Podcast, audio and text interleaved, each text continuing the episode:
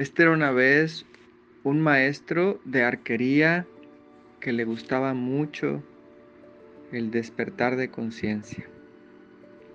En sus ratos libres se dedicaba a meditar y a hacer silencio en su mente. Y después se iba a trabajar a una escuela donde daba clases de arquería a alumnos de secundaria. De entre todos sus alumnos hubo uno que destacó notoriamente porque empezó a ganar primero los concursos, ahora sí que regionales, después los estatales, después los nacionales.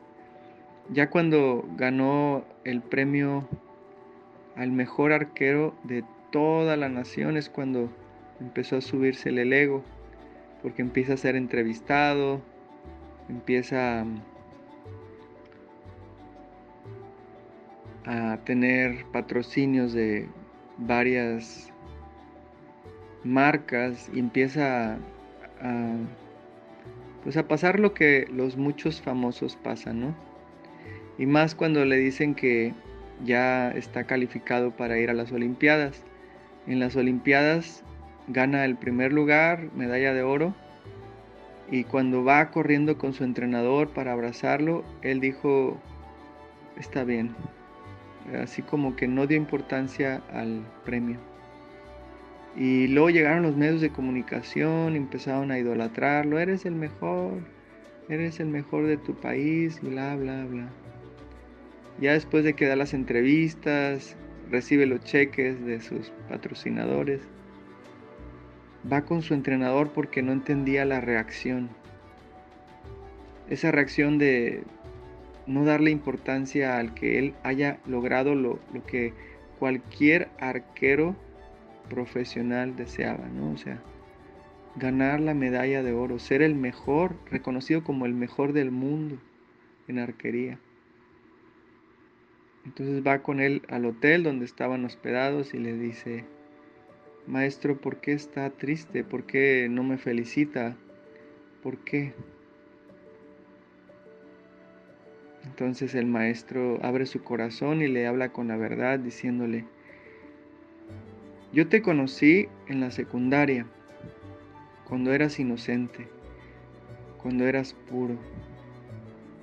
Y conforme fuiste ganando y ganando y ganando y, y ganando, como que te fui perdiendo. Y cuando digo te fui perdiendo me refiero a esa esencia que tenías antes de que la mente condicionada te gobernara.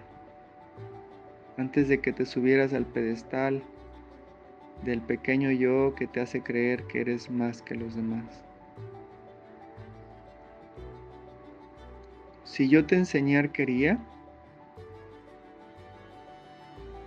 es porque quería enseñarte a dar siempre en el blanco.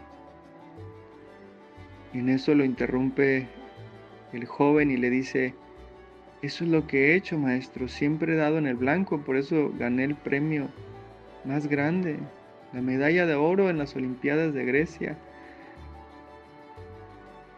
En eso el místico se le queda viendo y le dice, no es a ese blanco al que me refería.